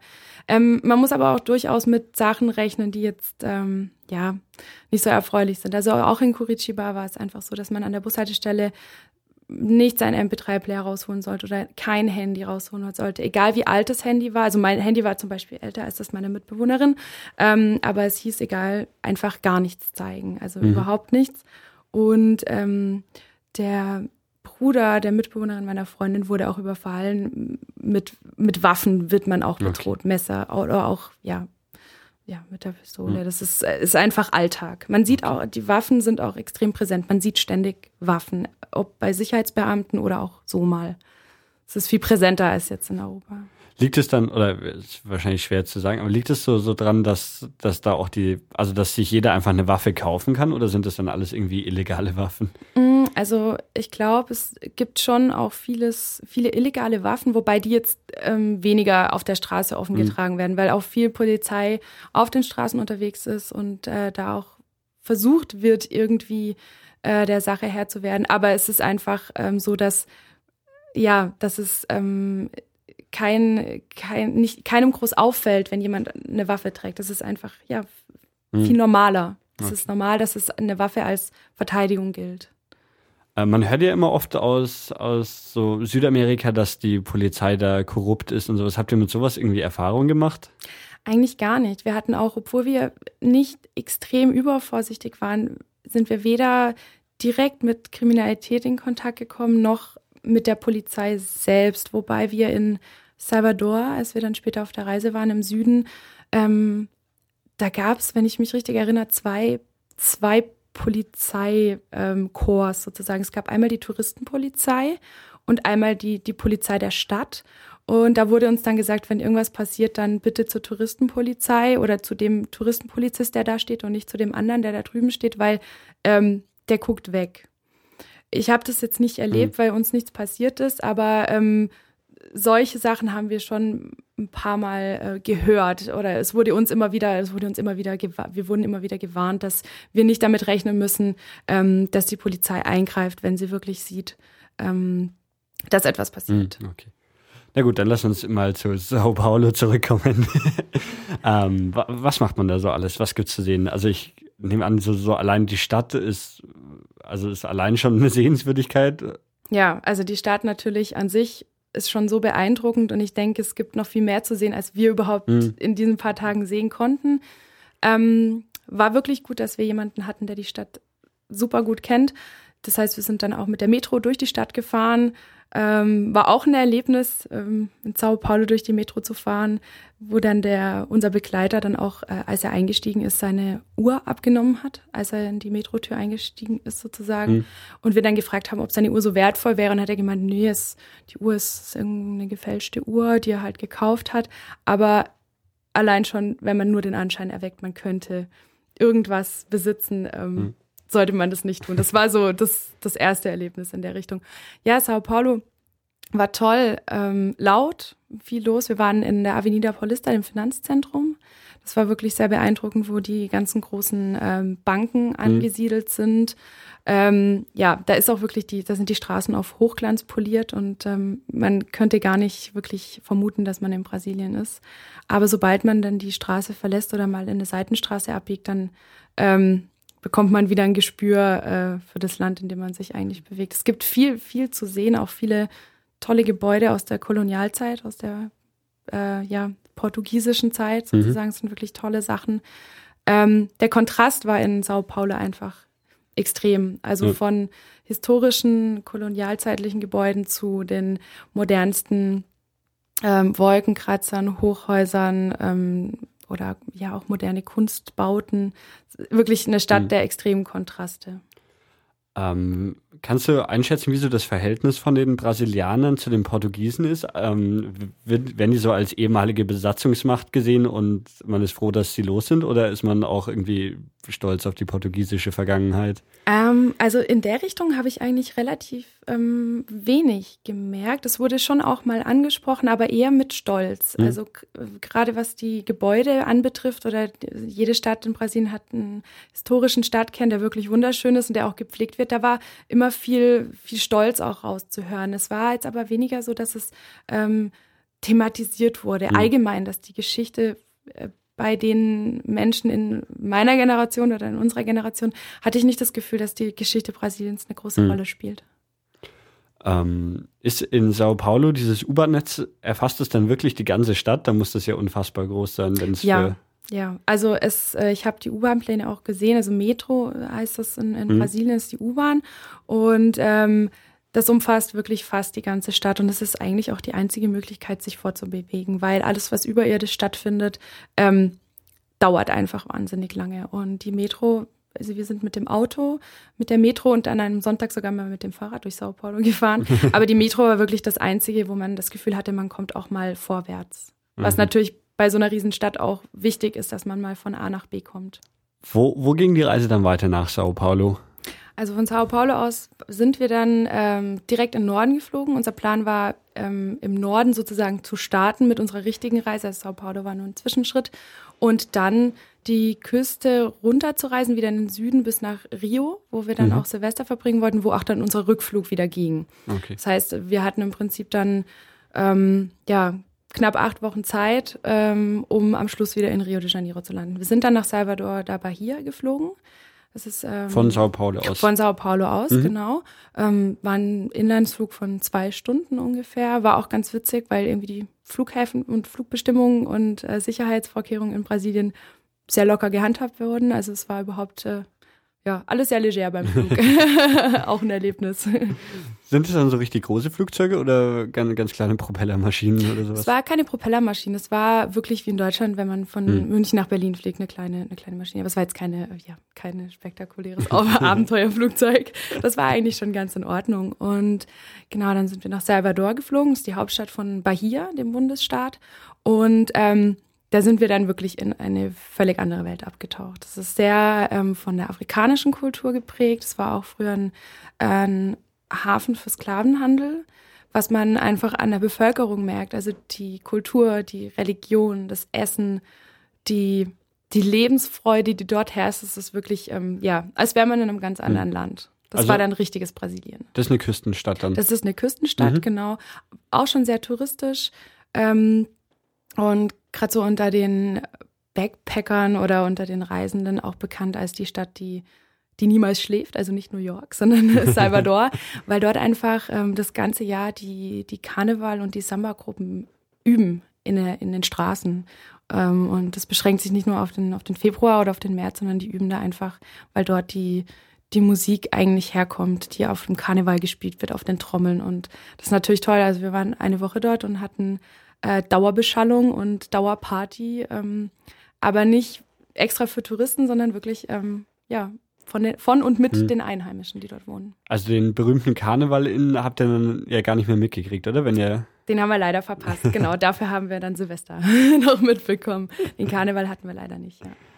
Aber also das ist so so das größte Fest in Brasilien oder ja, also ja? der Karneval ist wirklich ähm, was, wo auch alle Brasilianer drauf hinfiebern und ähm, der auch natürlich kennt jeder den Karneval in Rio, mhm. aber der Karneval wird, glaube ich, in, in jeder Stadt gefeiert, äh, im kleinen und im großen Maße, wie bei uns natürlich auch die Karnevalsfeste. Und es gibt aber auch wirklich viele, auch in, in unserem Alter, die ähm, sich für Karneval wirklich eine Woche frei nehmen und dann äh, nach Rio fahren und dort bei den horrenden Hotelpreisen trotzdem übernachten und eine Woche wirklich mitfeiern. Mhm. Also es wird dort ähm, von alt bis jung komplett äh, gefeiert.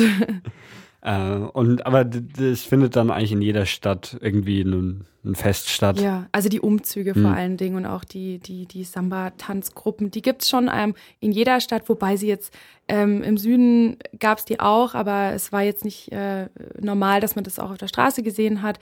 Ähm, Im Norden hatten wir teilweise das Gefühl, wir sind in einer vierwöchigen Samba-Party gelandet. Das war einfach überall präsent und es wurde aber auch nicht so zelebriert für die Touristen, die da waren, sondern es wurde, war, das gehört dort einfach zum Alltag.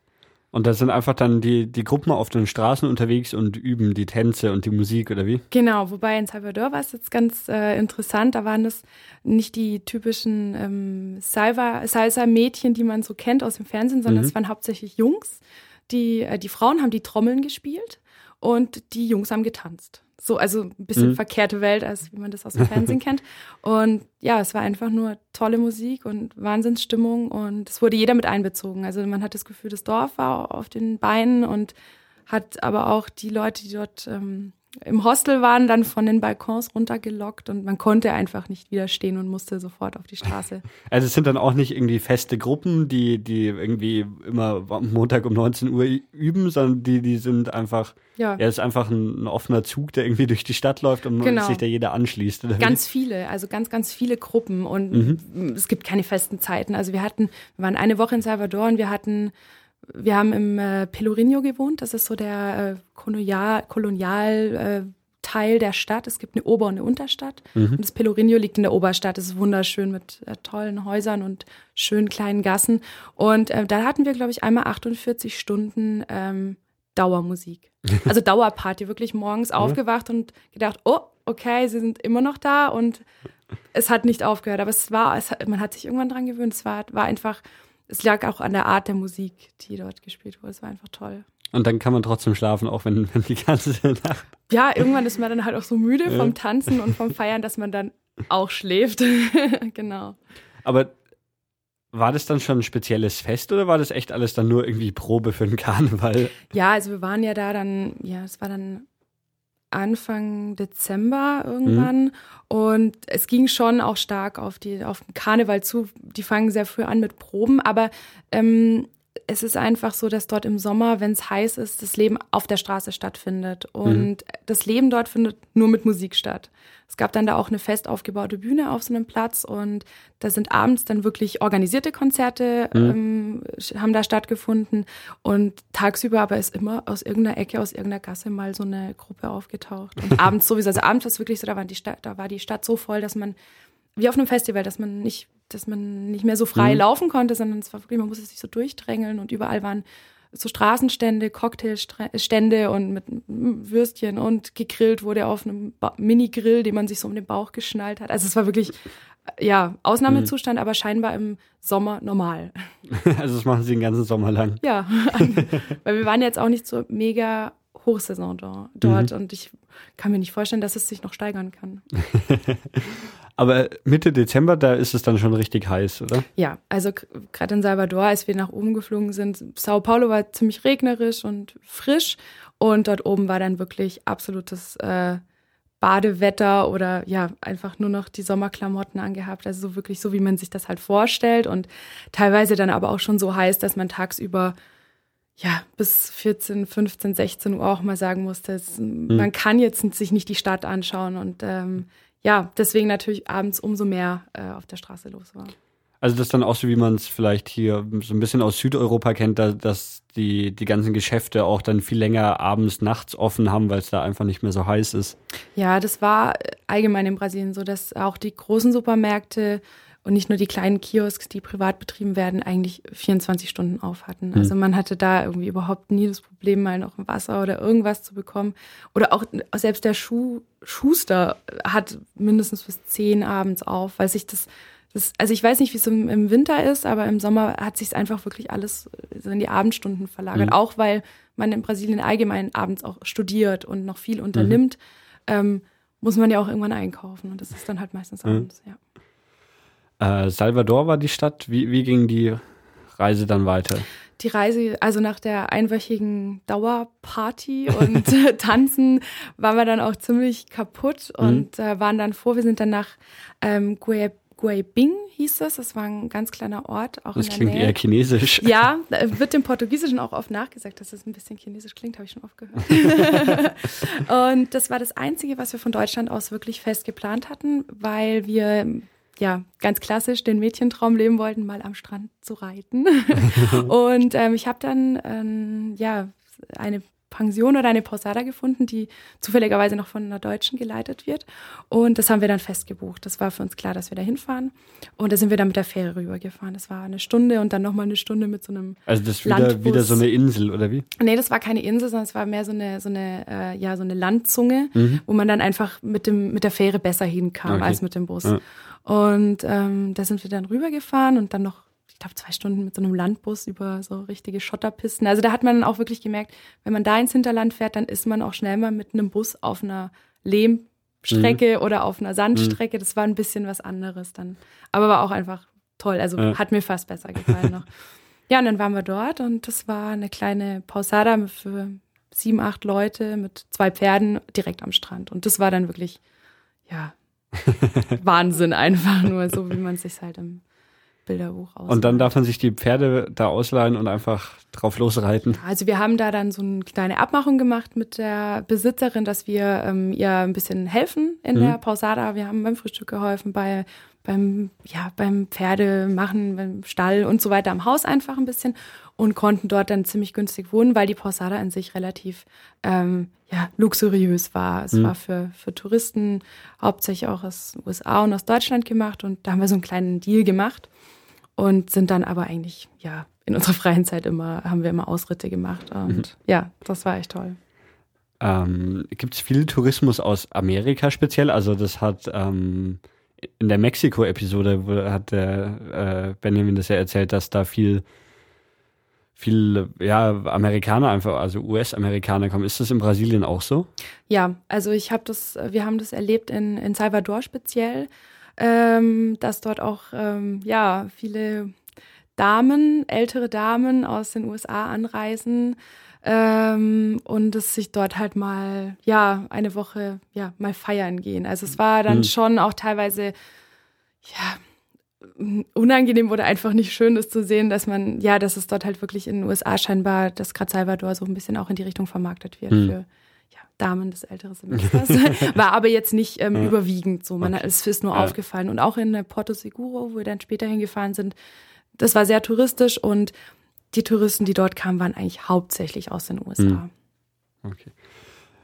Ja, ähm, Reiten am Strand. Ja, genau. ja, gut, sehr spektakulär war das mhm. Ganze dort nicht. Wir haben, äh, es war einfach schön. Wir konnten mhm. uns ein bisschen entspannen, viel schlafen und den Strand genießen nach der ja anstrengenden schlaflosen Woche in Salvador und ähm, waren dort aber auch nur zwei oder drei Tage und mhm.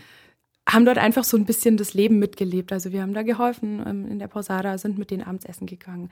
War sehr, äh, sehr entspannt und, und ja, mal wieder nah am, am reellen Leben mhm. dort.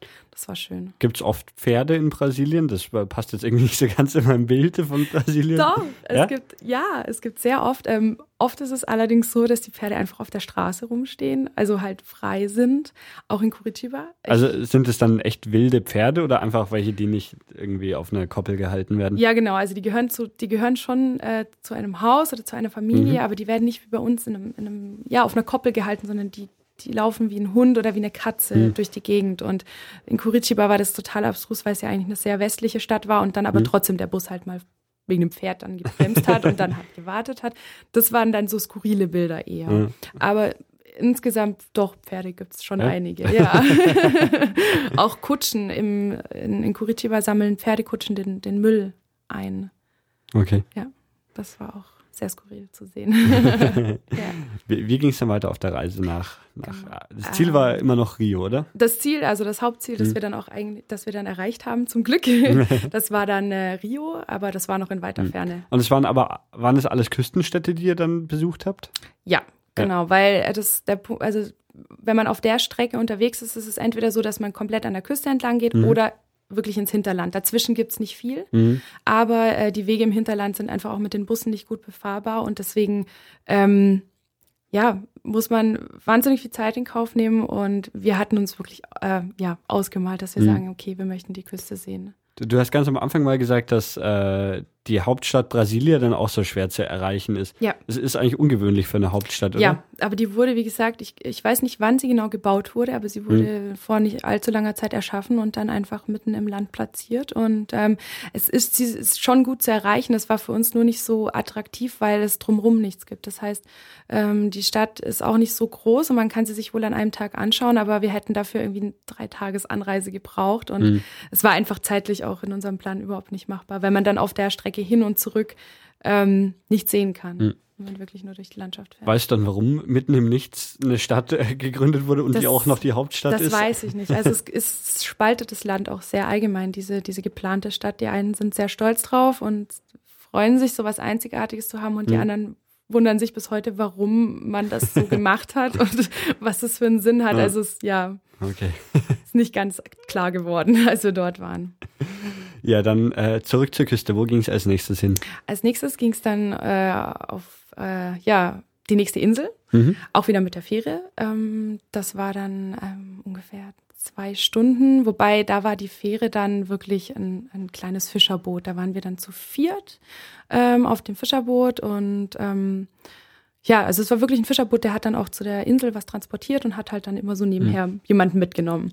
Und da sind wir, glaube ich, eineinhalb Stunden gefahren und ähm, das war so eine tolle Insel mit, mit auch wieder ohne Autos und mit wirklich kaum Touristen und kaum äh, Menschen am Strand, dass wir dann über eine Woche dort geblieben sind. Also wir wollten eigentlich nur mal kurz ein bisschen gucken und haben dann gesagt, es ist so unfassbar schön, wir, hier müssen wir bleiben erstmal. Ja. Ist man auf diesen Inseln dann so weit vom Festland entfernt, dass man das gar nicht mehr sehen kann? Oder? Ja, auf, ja. der, auf dieser Insel auf jeden Fall. Es gibt Inseln, da kann man es noch erahnen, aber mhm. man sieht es eigentlich ziemlich schnell nicht mehr, auch wenn man nicht, äh, nicht weit entfernt ist. Auf der Insel, das war die Morro de Sao Paulo. Das war eine Insel, ähm, wo, wo, ähm, wo viele Brasilianer gesagt haben, sie haben es noch nie gehört, was mhm. sehr schade ist. aber das war dann wirklich sehr komisch. Und ähm, ja, auch eine kleine Insel, aber schon so weit vom Festland entfernt, dass man es nicht mehr sehen konnte. Okay. Ist dann das Meer irgendwie merklich kalt oder so, wenn man dann irgendwie schon fast im offenen äh, Ozean ist?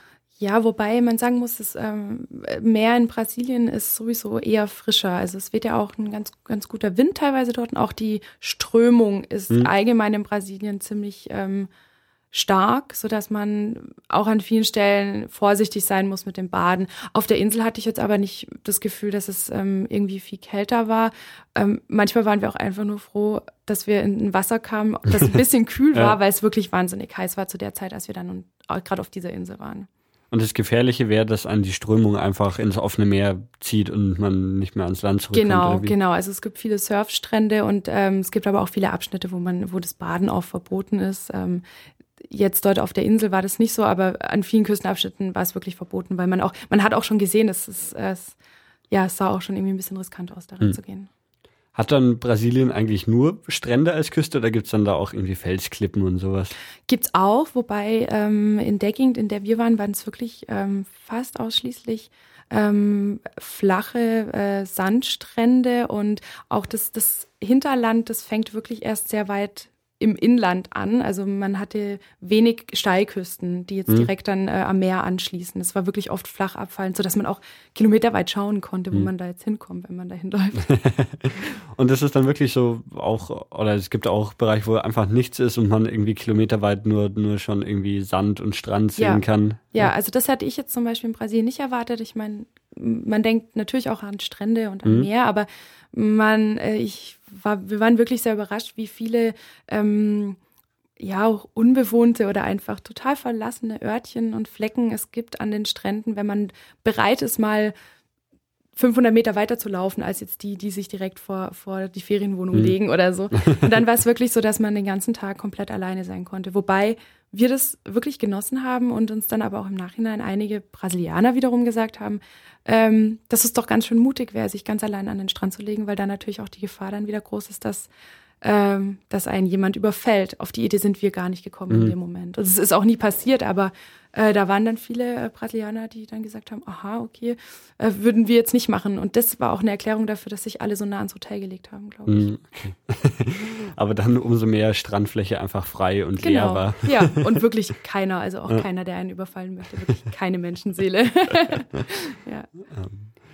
Ja, auf dieser Insel auch ähm, einfach reiner Badeurlaub dann. Genau, also wir haben uns davor in Curitiba und auch mit unseren Wochenendausflügen waren wir kaum am Strand. Wir wollten mhm. die Kultur sehen, auch natürlich als Studentin im Tourismus. Wir sind auch kulturinteressiert, haben uns da viel angeschaut und haben dann ja, gerade nach Salvador, wo wir auch viel äh, die Stadt und die Gebäude und Kirchen angeschaut haben, haben wir gesagt, jetzt brauchen wir mal Strand. Und da haben wir das auch zelebriert. Also wir lagen wirklich am Strand und es gab auf der Insel auch nicht viel anzuschauen. Wir haben dann mhm. einfach ähm, das genossen, weil wir uns auch an dem Anblick gar nicht satt sehen konnten. Hm. Ja.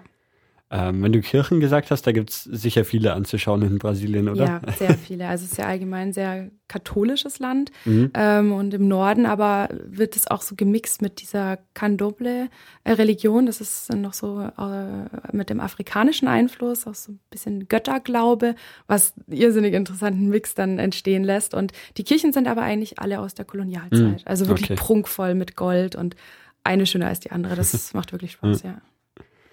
Ja, ähm, dann. Ja, genau. Wir sind dann noch auf eine kleinere Insel, wo wir dann auch noch mal zwei Tage waren, aber wir haben dann gleich gemerkt, jetzt brauchen wir mal wieder ein bisschen ja, mehr als nur Strand und nur liegen und die Sonne ist ja eh immer da. Und Seid ihr dann von der einen Insel direkt auf die nächste gefahren? Oder ähm, sind die nein, überhaupt wir mussten so? einen Zwischenstopp. Nicht das, also so Inselhopping wirklich von Insel mhm. zu Insel geht dort schon, aber man muss immer Glück haben, dass man natürlich so ein Fischerboot oder sowas findet. Dort haben wir jetzt einen Zwischenstopp wieder in der Küstenstadt gemacht, allerdings in der anderen, äh, aus der wir kamen und ähm, haben dort zwei, drei Stunden gewartet und am Hafen und dann kam wieder ein Boot und dann sind wir da wieder eingestiegen. also man stellt sich einfach an den Hafen und ähm, schaut, ob irgendein Fischerboot vorbeikommt ja. und spricht den dann an so. Teilweise. Manchmal stand es auch wirklich da, dass dann stand, ja, hier und dann war das auch schon so ein bisschen touristisch oder auch für die mhm. Einheimischen einfach als normales Transportmittel. Und ähm, bei der einen Insel war das aber auch so, dass wir da einfach standen und dann gemerkt haben, aha, okay, die steigen da jetzt ein, dann machen wir das jetzt auch mal. Und dann hat man halt ein bisschen was dafür gezahlt. Ja. Aber man weiß dann schon, auf welcher Insel man rauskommt. Ja, also das kann man, wir konnten uns ja dann auf der Reise ja. auch mittlerweile dann ziemlich gut verständigen. Mhm. Und ähm, das hat dann immer ganz gut geklappt. Also wir sind nie irgendwo gelandet, wo wir dann schlussendlich nicht hin wollten. okay, ähm, jo, wo ging's hin? Ähm, als nächstes ging es nach Porto Seguro. Sehr touristisch. Da waren wir dann ein bisschen einkaufen und haben mit dem Pausada-Besitzer, bei dem wir gewohnt haben, der war der Polizeipräsident der Stadt, war auch ganz praktisch und der hat mit uns dann eine Stadttour im Polizeiauto gemacht. Das war total toll. Also er hat uns überall mitgenommen und ähm, ja, für ihn waren wir so ein bisschen seine Töchter und hat uns alle möglichen Menschen vorgestellt, die er natürlich kannte. Und ja, war eine ganz schöne Stadt, auch mal wieder ein bisschen lebendiger, wo man ein bisschen was sehen konnte. Aber ähm, viel zu touristisch. Also da waren auch wirklich diese Hotelbauten dann schon eher mhm. da, wo man sieht, dass seit 20, 30 Jahren wirklich ähm, Touristen dort wohnen und das ganze Angebot in der Stadt war schon absolut auf Touristen ausgelegt. Dass der Polizeichef nebenher noch irgendwie ein Hostel betreibt, klingt schon eher nach, nach einem kleinen Dorf oder sowas. Also es war schon eine große Stadt, oder es wie? war, ich weiß nicht genau, wie viel äh, Einwohner sie hatte. Es war eine Kleinstadt. Okay. Aber also nicht im brasilianischen Fan, sondern wirklich eine Kleinstadt. Mhm. Und ähm, ja, man hat es auch gemerkt, er, der, der Pausada-Besitzer, kannte wirklich jeden und ähm, konnte da auch, ja, konnte uns da allen vorstellen und den kleinsten, den, den Mann auf dem entlegensten Hügel bei der Kirche konnte er noch persönlich äh, uns vorstellen. Es war, war schon klein und war auch irgendwie sehr sympathisch, äh, so zu sehen, dass der Polizeipräsident nebenher noch so ein paar Touristen beherbergt. genau. Aber da sind wir dann, da waren, das haben wir dann ein bisschen genutzt, um auch mal ein paar Sachen für unsere Freunde und Familie einzukaufen, weil es da, ja, da gab es halt einfach ein großes Angebot an Souvenirs. Also jetzt nicht die klassischen kitschigen Sachen, aber Märkte, wo man wirklich einkaufen konnte. Und war aber jetzt weniger so, dass wir gesagt haben, ist es so schön, wir müssen bleiben, sondern mehr ein bisschen mal auch mal an die zu Hause gebliebenen zu denken.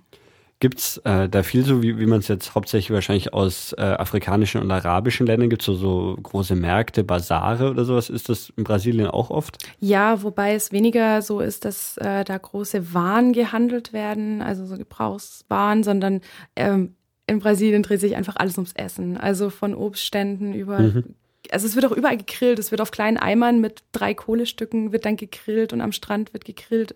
Und ähm, die Märkte waren eigentlich immer, die, da ging es immer ums Essen, was natürlich toll war, weil man alles probieren konnte. Und ähm, aber so richtige, so richtige Basare haben wir eigentlich nur in ähm, erlebt, als wir an den Wasserfällen waren. Mhm. Waren wir auch kurz in, ähm, in Paraguay in der Handels, also in der zollfreien Zone. Und das war dann wirklich, mhm. ähm, ja, absolut, ja, also eigentlich war es, es war furchtbar. es war so viel los und ja, wir waren dann auch nicht lange, aber es war auch, ja. war auch ein Erlebnis wert. Und dann an, an so kleinen Essenständen, dann geht man wahrscheinlich von, von einem zum nächsten und äh, es gibt auch allerlei skurrile Sachen, oder? Ja, also es gibt echt alles und man kann auch alles toll probieren. Wir waren auch mutig, wir haben alles probiert und hatten auch keine schlechte Erfahrung. Aber ähm, ja, man weiß nicht immer so genau, weil die Brasilianer gerne alles panieren und dann frittieren. Mhm. Das heißt, man sieht eigentlich nicht mehr, was drin mhm. steckt. Und wenn man fragt, versteht man es auch nicht unbedingt genau, mhm. was es jetzt sein soll. Das heißt, man probiert es dann halt einfach. Und das war, war, äh, war dann unsere Erfahrung in ganz Brasilien. Es wird alles äh, gerne frittiert. Egal wie lecker und frisch das Ganze aussieht, es muss in die Fritteuse. was teilweise wirklich ein bisschen schade war. ähm, ja, wie, Gibt's dann, wie hieß jetzt die Stadt, in der wir als letztes waren? In Porto Seguro. Porto Seguro. Genau, okay. also der sichere Hafen. Mhm. Und ähm, von Porto Seguro sind wir dann nur noch ein bisschen dort in der Gegend, haben wir uns umgeschaut, waren äh, noch in Trancoso. Das war ein Tipp von ähm, einem anderen Backpacker. Pärchen aus äh, Salvador, die gesagt haben, das ist ein ganz kleiner Ort. Äh, da gibt's eine Frau, die ist ausgewandert aus Kanada und hat dort ein Hostel und mhm. äh, da ist keine Menschenseele. Das, der Ort hat 50 Einwohner, da müsst ihr hin. Das haben wir dann auch gemacht. Das war toll. Ähm, da hatten wir dann unsere Hängematte so direkt am Wald und das war einfach so das Naturerlebnis mhm. nochmal, wo wir dann ja auch einfach durch die Gegend gewandert sind, am Strand, im Wald und, ein bisschen die Natur erkundet haben. Es war sehr ruhig und das, ähm, ja, das war so richtiges, richtiges, echtes mhm. Leben, weil dort einfach kaum Tourist war. Also das Hostel hatte auch, glaube ich, nur zwei Zimmer. Das, und eins davon hatten wir. Und das war dann einfach so, um nochmal so ein bisschen näher ranzukommen. Da waren wir aber auch, ja, um uns noch, wir mussten uns irgendwie auch ständig erholen, obwohl wir nur am Strand waren und der an sich keinen, keinen harten Job zu tun hatten. Aber mhm. es war trotzdem auch irgendwie anstrengend bei der großen Hitze mit unseren Rucksäcken immer wieder äh, die langen Busfahrten und dann will man doch viel sehen. Und dann haben wir immer so wieder so ein bisschen ähm, Chill-Tage eingerichtet. Mhm. Das war in Trancoso eben mhm. so, um uns auch auf Rio und die große Silvesterparty ein bisschen ähm, vorzubereiten. wo, wo, habt ihr Weihnachten verbracht? Auch schon in Rio? Nein, in Rio waren wir noch nicht, weil äh, wir uns das am Schluss auch, also man konnte sich das wirklich nicht leisten, weil ähm, in Rio ähm, schon zwei Wochen vor Silvester einfach die hm. Hotelpreise hm. wahnsinnig hoch waren. Und wir haben Weihnachten sehr, sehr unspektakulär verbracht. Das war dann unsere nächste Reise nach Guarapari. Das war ein, auch wieder ein kleiner Küstenort ähm, der eigentlich auch ganz schön war, der uns auch empfohlen wurde. Und ähm, dadurch, dass wir aber so gar nicht in Weihnachtsstimmung waren wegen der Hitze und man das gar nicht, es war so ungewohnt, dann war das für uns auch gar kein großes Ding, mhm. dass wir zu zweit ähm, den Abend ganz normal verbracht haben mhm. mit einem guten Essen. Das war dann auch völlig in Ordnung. Ist, ist äh, Weihnachten dann in Brasilien irgendwie ein großes Fest? Also wenn es so christlich geprägt ist, Sehr. ja wahrscheinlich schon. Sehr. Wobei äh, die Brasilianer erst ganz, ganz spät anfangen, Weihnachten zu feiern. Also erst abends um zwölf, glaube ich sogar. Also nachts um mhm. zwölf. Mhm. Das heißt, der, der Tag an sich, der Abend war ganz normal. Es hatten alle Geschäfte offen. Man konnte in der Stadt alles machen, was man wollte. Und erst als wir dann eigentlich auch schon sozusagen unseren Tag beendet mhm. hatten, äh, wird es in den Familien gefeiert. Deswegen war das jetzt nicht so, dass wir um vier einsam und verlassen irgendwo in einer Stadt standen. Deswegen kam auch diese, dieses Gefühl von Weihnachten nicht ja. auf. Ja. Aber es ist dann auch nicht so, dass irgendwie schon, schon Wochen vorher die Straßen dekoriert werden und man überall Weihnachtsmänner sieht oder Doch, sowas. Ja? Sehr, sehr kitschig, überall. Also selbst als wir noch in Curitiba waren, in den großen Malls, in den Shopping-Malls, hm. lief ständig Weihnachtsmusik. Also das war dann Mitte November. Klar, ist ja mhm. eigentlich auch nicht mehr so lang hin, aber überall Weihnachtsmänner und die sich bewegen. Also das wird dort und Schnee künstlicher und also es wird dann schon, das, das ist auch das Skurrile, aber das war dann irgendwann so, es war dann so äh, grenzwertig irgendwann, weil man das überall sieht, dass ja. wir Weihnachten einfach ignoriert haben. also komplett. Aber brasilianische Weihnachtsmänner haben schon mit Mütze und Mantel und allem. Ja, genau. Und also komplett äh, wie hier und auch mit, mit dicker Jacke und roter Nase, weil es ja so kalt ist. Und das war dann irgendwie, es ist einfach zu, zu ähm, lustig auch, die ganze Sache. Ähm, und dann ging es schon nach Rio oder gab es noch? Nein, noch also von dort dazwischen? aus ging es dann nach Rio, wo wir dann auch gemerkt haben, so langsam, ähm, was ich nie gedacht hätte, ich möchte gar nicht mehr am Strand liegen, auch wenn es mhm. noch so ein schöner Strand ist. Irgendwie, oh Gott, wir müssen jetzt mal was anderes machen, weil wir haben schon auch viele andere Sachen gemacht, aber ähm, wenn man mal eine Pause gemacht hat, dann war man automatisch am Strand. Mhm. Und irgendwann haben wir gesagt, ja, jetzt können wir auch mal wieder mehr Action und wir waren dann in Rio de Janeiro tatsächlich nur einmal am Strand. Also einmal Copacabana, Spaziergang gemacht, aber so richtig am Strand lagen wir in Rio dann auch nicht mehr, weil wir gemerkt haben, äh, ja, wir haben es gesehen und es war schön, aber man muss sich jetzt nicht unbedingt hinlegen, zumal der Strand dort wirklich sehr voll ist. Ja. ja. Also auch, auch wenn jetzt vielleicht gerade Copacabana so da, da der berühmteste, äh, ja, die berühmteste Baderegion oder sowas von, von Brasilien ist, würdest du sagen, dass die anderen Strände dann eigentlich viel sehenswerter sind? Ja, also Copacabana ist ähm, schön, aber ich würde sagen, der Strand ist nicht das Beeindruckendste an, an Rio de Janeiro. Mhm. Er gehört zur Stadt und äh, wenn er fehlen würde, dann wäre die Stadt bestimmt nicht dieselbe, aber es gibt, äh, wir haben viel, viel beeindruckendere Strände, für mein, für mhm. mein Gefühl viel beeindruckendere Strände gesehen.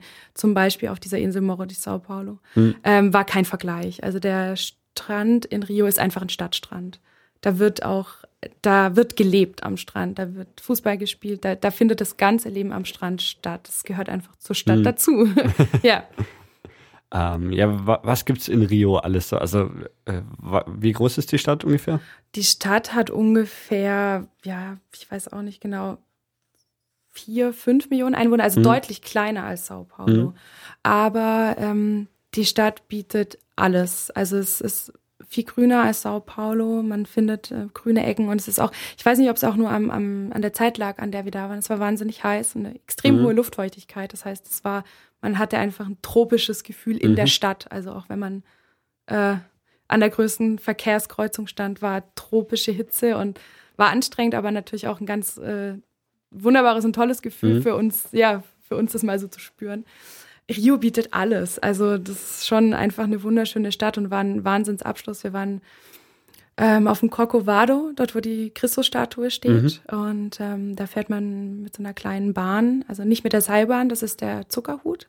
Mhm. Das sind ja die zwei Berge, der Zuckerhut und der Corcovado. Und wir waren eben nur auf dem Corcovado und fährt man mit einer kleinen Bahn hoch und dann wirklich mit so dieser Bahn durch den Wald. Und man sieht von diesen Blättern tropft das Wasser komplett mhm. runter, weil es wirklich so tropisches Klima ist. Und dann kommt man oben aus so einem Nebelschwaden dann wieder raus und sieht dann diese Christusstatue.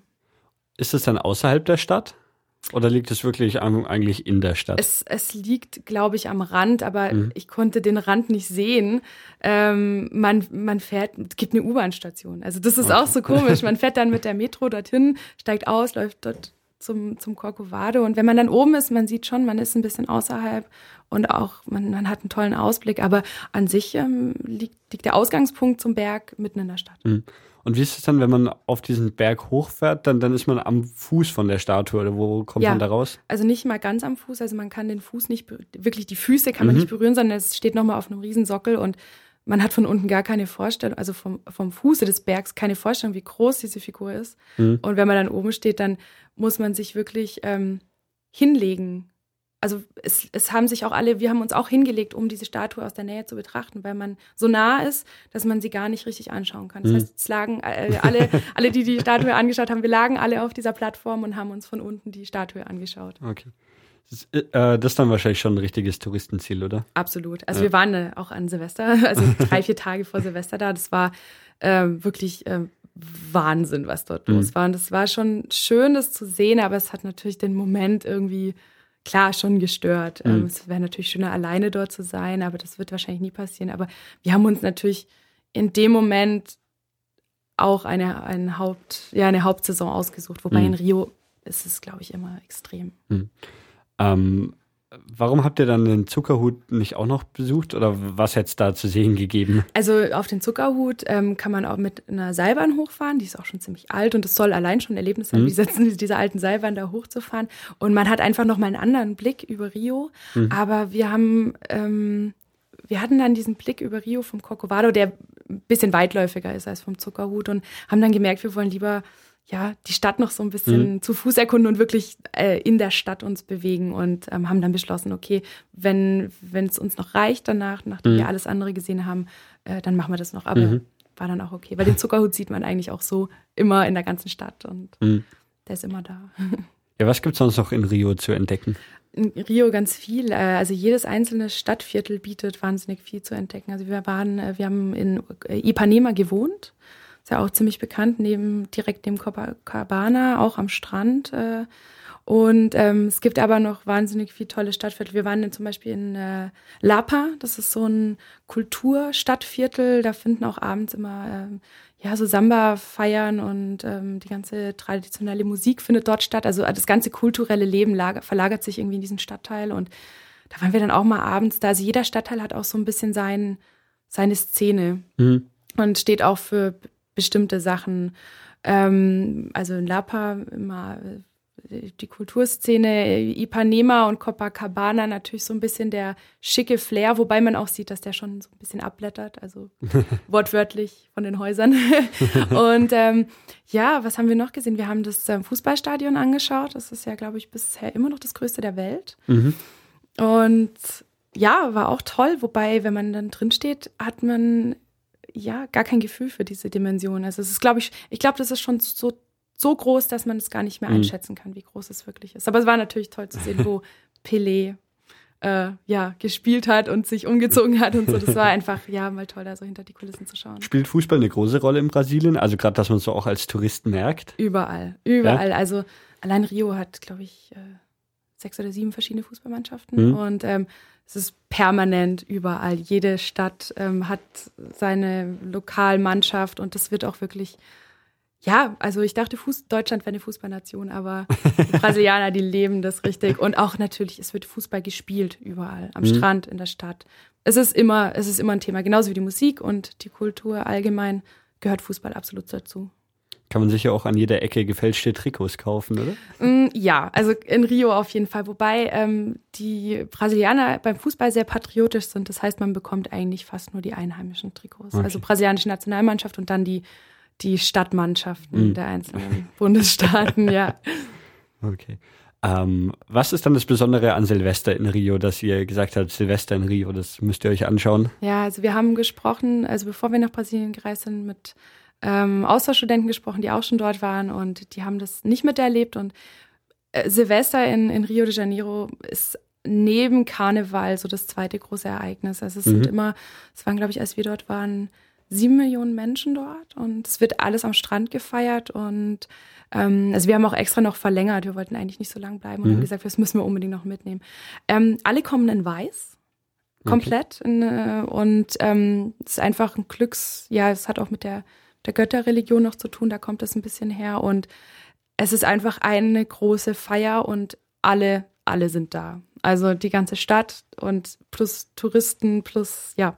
Also jeder kommt dorthin und feiert am Strand zusammen. Und ich glaube, was für die Brasilianer eine große Bedeutung hat, ist wirklich, das klingt jetzt sehr pathetisch, aber ähm, alle feiern am Strand. Es gibt keinen, äh, der in seinem Luxusresort feiert und der andere, mhm. der äh, ärmlicher wohnt, muss jetzt am Strand feiern, sondern alle sind dort. Mhm. Und da spielt es vielleicht mal für einen Abend keine Rolle. Mhm. Hat es zumindest nicht, ja. Okay.